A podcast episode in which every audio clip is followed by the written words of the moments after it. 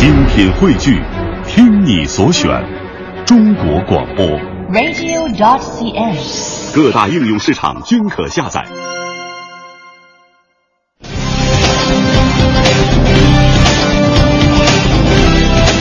各位亲爱的听众朋友，哈，大家好，这里是正在播出的来自于中央人民广播电台香港之声数码广播三十二台的《嗨青春》，我是小东。各位好，我是舒涵，哎又见面了。啊，舒涵又回来了是吧？嗯呃，你回来了，我考你个问题呗。请请说。啊，四月二十二号是什么日子？哎，这个我知道，你太考到我了。因为什么吧？今天在大街上我就说，怎么哪儿哪儿都这么多人呢？当然，一方面天气好，另一方面这是地球日啊，哎呀，回答对了一半儿，世界地球日。呃，回答对了还是一多半儿。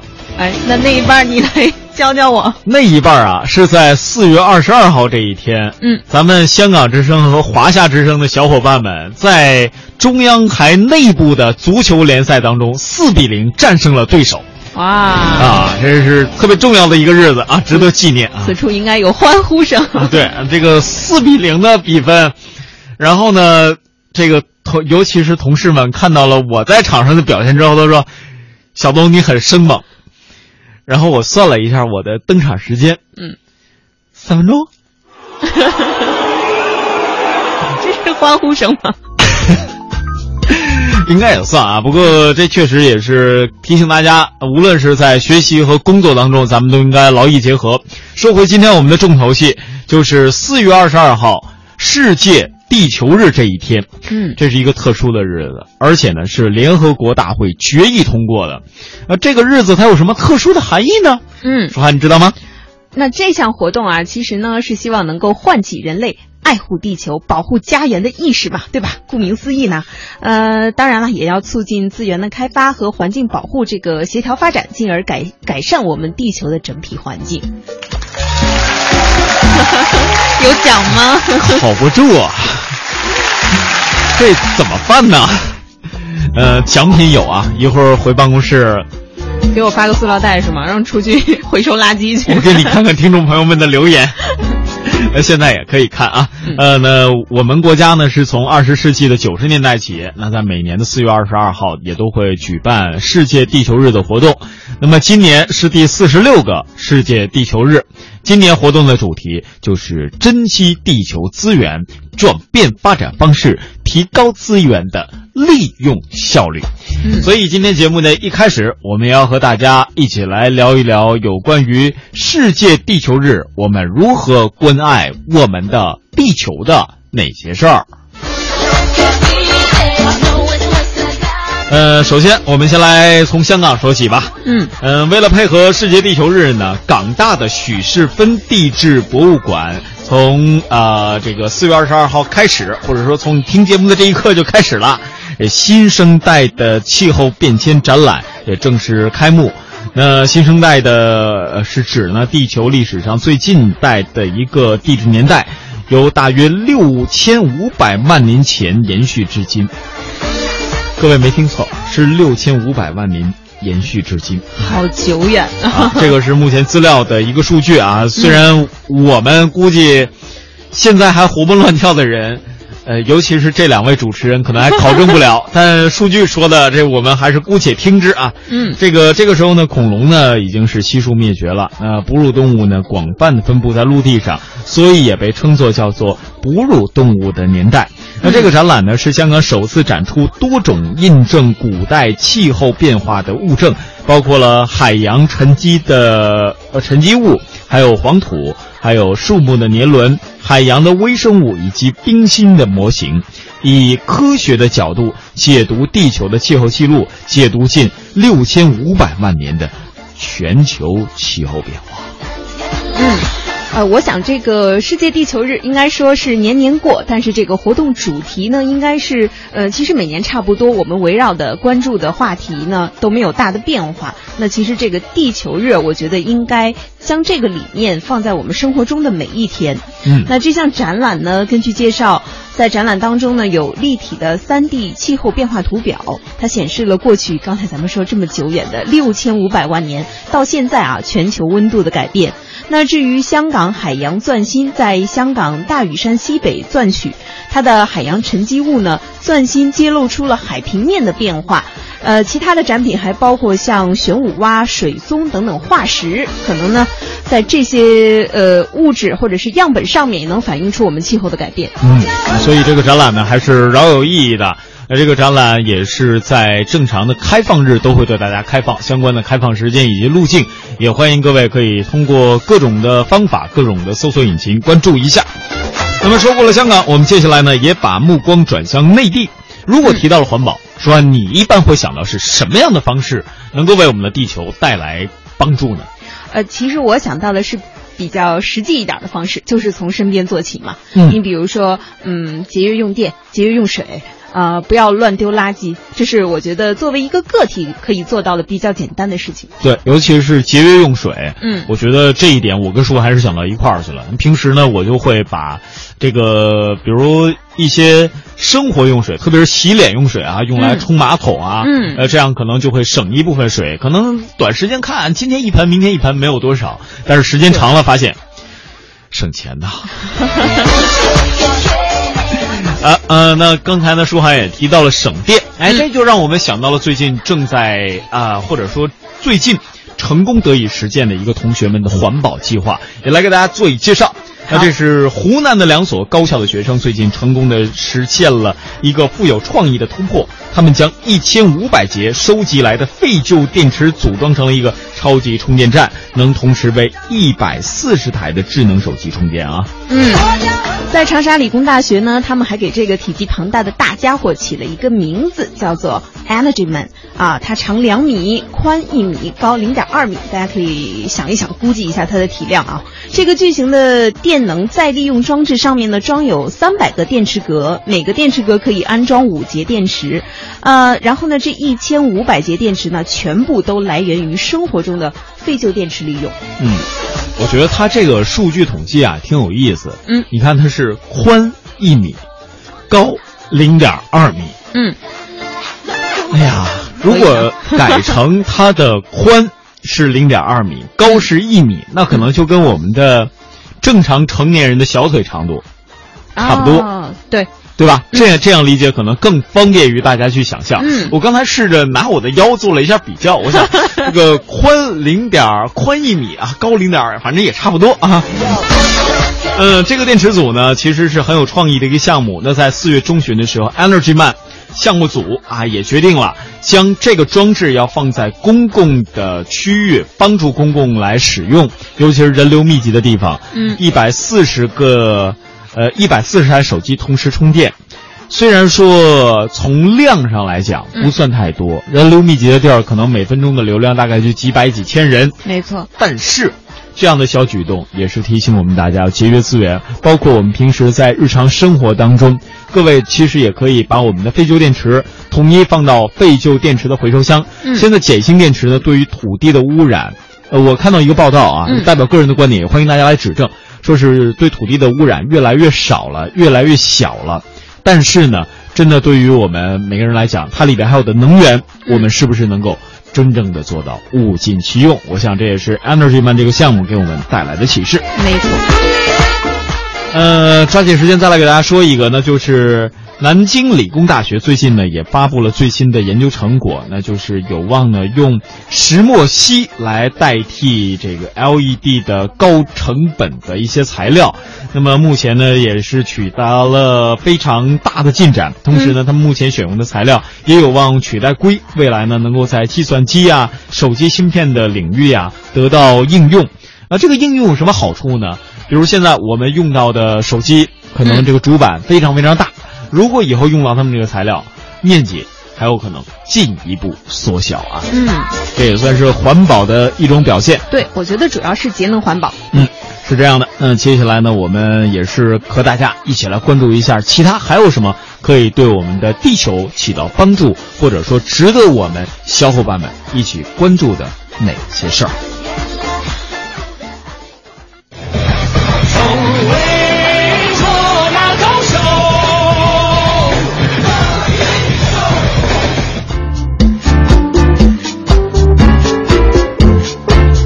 呃，最近这两天舒涵呃这个没来上节目啊，但是大家还是很想念你的啊，是吗？啊，对，大家非常想念你，说特别喜欢听舒涵很多有道理的见解。有什么？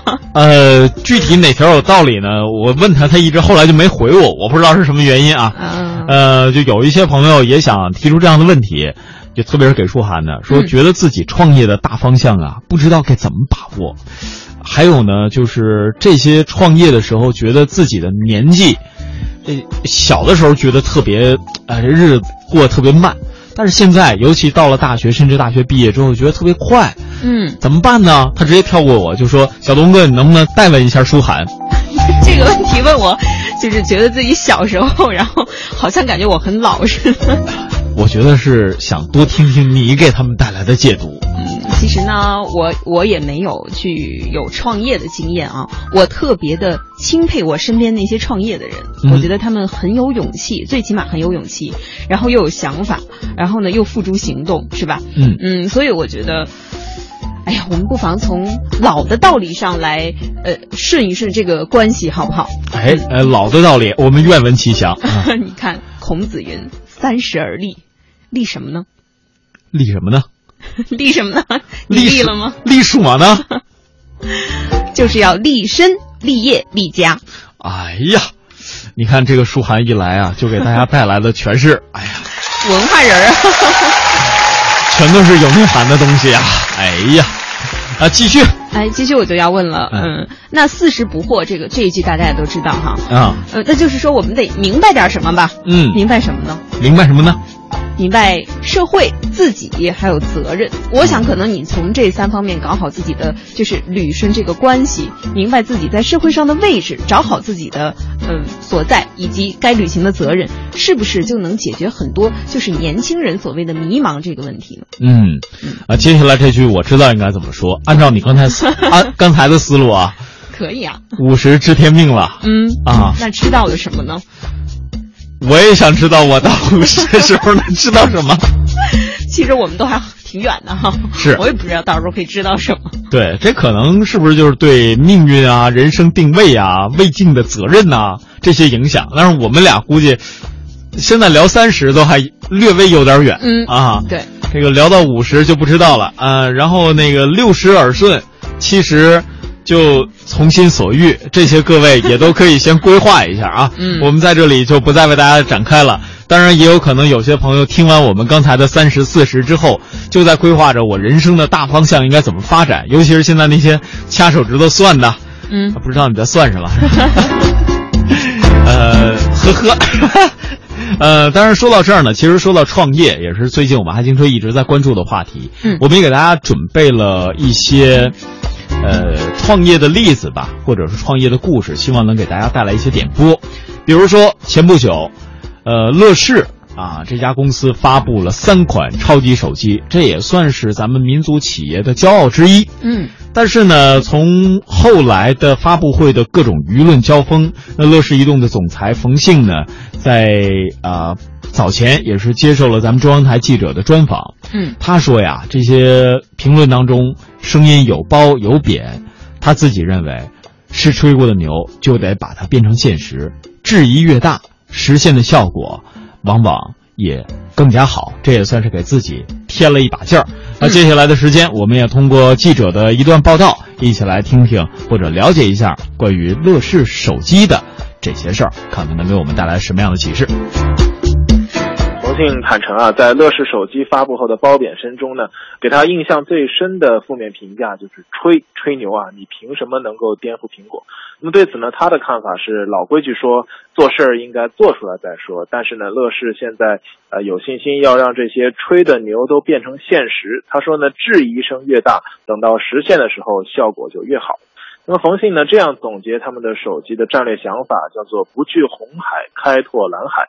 我们知道现在呢，手机市场已经是红海了，竞争非常的激烈。他给出的总结呢是硬件同质化，大家拼价格，要么呢就是坑用户偷工减料，要么就是坑自己公司亏损。那他强调呢，对于自己带领乐视手机重回红海是有底气的。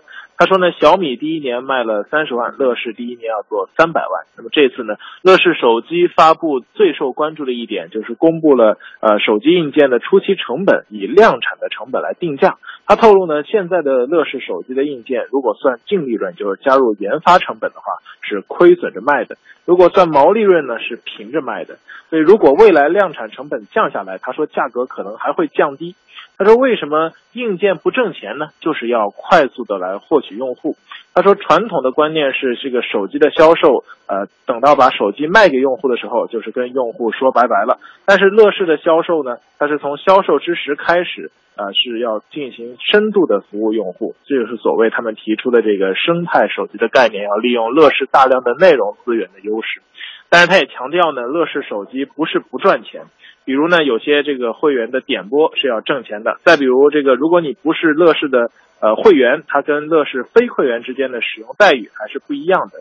所以我们知道，它这个乐视啊会呃。比如说，你买四百九十九的这个会员的年费，可以减去三百元的硬件费，但是呢，这其中他们还会挣这个一百九十九块的服务费，所以天下没有免费的生意啊。那么，佛鑫透露，想投这个乐视手机的各路投资人最近已经开始蜂拥而至。几个月前，资金链是乐视的一个问题，但是现在他说，乐视手机的资金链已经没有问题了。乐视董事长贾跃亭曾经说呢，乐视生态中有三大关键硬件：手机，呃。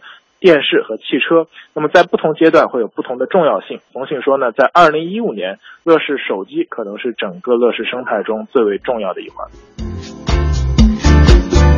哎呀，听乐视手机嗯这段报道的时候啊，我们台的记者庄胜春啊，非常棒的一位记者。呃，也有朋友在我们的微博上问了，说，哎呀，这个刚才舒涵说特别好，我想听听他关于创业呀、工作呀。有哪些方面的进一步的见解？舒涵，你说这是吧？我就不抢你的了。你看，你给大家分析一下呗。其实我称不上分析哈，和大家交流也算我自己的心得。嗯，其实我就发现啊，大家不管是工作还是创业，如果说你的这份工作能和自己的兴趣爱好结合起来，这是一件相当幸福的事儿，对吧？对。但是呢，嗯，也并不是说每个人都是这么幸福、这么幸运的。那即便是呃，我们所干的正是自己兴趣所爱好的，那你也有疲惫的时候，对不对？那如何解决这个问题呢？我觉得最好的答案还是那个老道理，就是干一行爱一行。哎呀，那今天呢，就得给大家介绍一个干一行爱一行的典范了啊！对，这也正是我要问的。嗯，假如我还没找着工作怎么办？做你力所能及的事儿啊，从细微之处入手，可能呢，从从很小的呃一个开始，呃不需要很高的平台。你比如说，在沈阳有这么一位的哥啊，大家都叫他微笑的哥，呃，可能的哥的这个活儿也很辛苦，大家都了解啊。可是呢，他叫滕家志啊。他呢就非常的呃，在这个平凡的岗位上干得非常的卓越，嗯，他就获得了上海大世界吉尼斯颁发的证书。哎呦，了不起啊！这位，这个证书是就是因为他是一个微笑哥，他是和乘客微笑合照最多的这个的士司机，就仅仅这一点就值得我们非常的钦佩哈。跟乘客微笑，我天天也笑啊！我看见舒涵，我笑的比谁都开心。真的吗？对啊，你你不注意我，哎呀，微笑不被人重视啊！我以后观察一下。当然，这位微笑哥呢，其实并不简简单单是上车的微笑，而是他和每一位乘客都要微笑合影。嗯，那通过这样的微笑合影呢，目前也是从二零一一年的三月份开始，成为了以个人名义申报上海大世界吉尼斯世界之最的成功的第一人啊。这通过拍照能够登上吉尼斯世界纪录啊，这也挺了不起的。那么接下来呢，我们也同样通过记者的报道，一起来深入了解一下。嗯，滕家志告诉我们的记者呢，和乘客微笑合影啊，这个灵感还是来自于两位外地乘客。一年冬天，他拉了从上海来的一男一女去沈阳北站赶火车，因为他俩在冰天雪地里冻了一个多小时都没打到车，下车前非要跟他合影留念。那种感激的微笑让他很舒心。滕家志说呢，正是那一次的经历，让他萌生了与乘客微笑合影的想法。从二零一一年的三月至今，每天滕家志的出租车里都有一个自拍功能的数码相机，一天下来呢，最多能与七八十名乘客合影。他说，关键是得有一颗愿意微笑的心，乐起来才好看。很多坐过他的车的乘客都说，哈，滕家志的笑有一种莫名的魔力。上车时可能是愁眉不展的，下车时保准是快快乐乐的。今年快六十岁的滕家志说呢，退休以后他还要用不同的方式传递微笑。他心中有一个梦想，就是让全世界看到微笑的沈阳。他从四年前开始和乘客合影呢，至今已经与三万名乘客拍摄了微笑合影。这次他是精选出了六千四百零二张，以个人名义申报了上海大世界吉尼斯之最。他的微笑乘客中有九旬的老人，也有两个月大的婴儿，有中国乘客，还有不少外国友人。他告诉我们的记者，他是希望沈阳人能继续微笑，更希望通过成功申报吉尼斯世界呃之最的行动，让全国甚至是全世界都看到微笑的沈阳。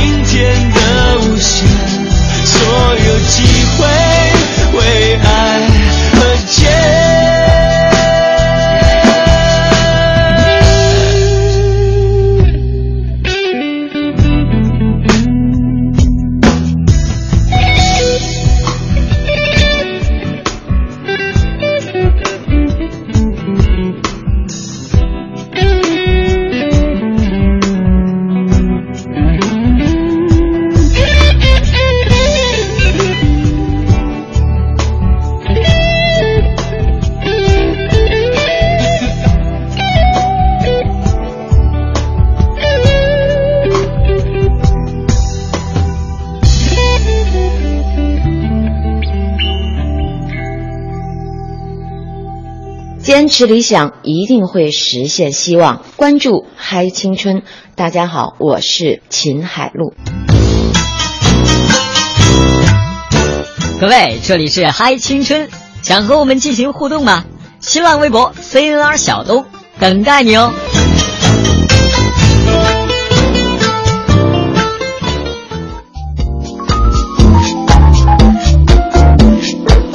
哎哎，刚才有听众朋友问说，舒涵的微博或者微信是多少？说吗？可以啊。呃，说吧。呃，舒涵的新浪微博呢是已然舒涵啊，四个汉字。嗯，舒呢是舒女字旁一个朱红色的朱，涵呢是含笑的含。啊，已然呢就是已经的已，然后的然。所以各位也可以通过这样的微博的方式找到我们俩，跟我们两个同时互动，是吧？呃，接下来我们用一点点时间说说电影吧。嗯，呃，可能电影大家关注的更多是真人版，但是最近发现卡通人物是越来越多，比如，呃，前段时间帕丁熊，过段时间呢，可能另外一只熊也要上了。嗯，然后最近还有好多的动画片都要上，里边的萌物都是大家关心的，所以我也特别想听听舒涵，就是你对于这些萌物来讲。呃，有哪个形象给你留下的印象最深刻嘞？给我留下最深刻印象的萌物，嗯，哆啦 A 梦。哆啦 A 梦为什么？好可爱呀！而且蓝胖子嘛，他可以实现好多的梦想。哎呀，这个还真是有那异次元附带但是不一样啊！我最近周围的朋友没你这么萌啊，他们不喜欢有颜色的。啊，那就是大白喽！啊，对他们喜欢白胖子，就好像现在一提到大白都会说：“你的大白呢？”这一般是女朋友问另外女朋友的男朋友。那这个男朋友应该是很优秀的男朋友。嗯，对，真的大白还是挺了不起的，而且大白现在也有另外一个称呼，被称作为萌神。嗯，今天时间的关系不多，咱们就围绕着大白其实来聊一聊。有的时候，这个电影当中的萌物啊，能给我们带来很多的启示，就好像这个大白。包括刚才我们说的蓝胖子是吧？嗯，他都能够满足你的一个小小心愿，或者满足你心里的一种依附感。我不知道我这样说对不对？我觉得，嗯，可能动画一开始制造出来是为了孩子们啊，或者是心理年龄比较偏小的。那现在呢，许多城市人，尤其是压力很大的年轻人，嗯，可能在这个过程中，我们是寻找自己在现实生活中找不到一种情感慰藉的。嗯哼，呃，我忽然在想。我作为一个男生，我至今仍然喜欢看的，确实有像大白这样的特别可爱的形象。嗯，但同时最离不开的，还是像以前的热血的那些动画片当中的那些人物。嗯，比如说现在都呃难以忘怀的机器人、变形金刚。嗯啊，呃，就跟你们女孩子那种喜欢萌萌的形象，好像也有一些。呃，区别区别，而且还挺大的。你看变形金刚，它往往是有棱角的，但是一提到萌，都觉得这个宠物或者说这个形象会特别圆润。嗯，但是都一样啊。变形金刚其实你也是希望自己有某种超能力嘛？有没有？还真没有。你说唯一想有的超能力，我觉得就是在世界地球日的今天，我们能集齐五枚戒指或者集齐七颗龙珠。嗯，五枚戒指是什么呢？召唤地球超人。好像很老的一部动画片了，是吧？然后集齐七个龙珠呢，各位就要问我干嘛了？我弹玻璃球不行啊。神龙也是很萌的，是吧？弹着弹着，要是能把神龙召唤出来，再实现一个愿望，就更加棒了。我们都有一个梦想。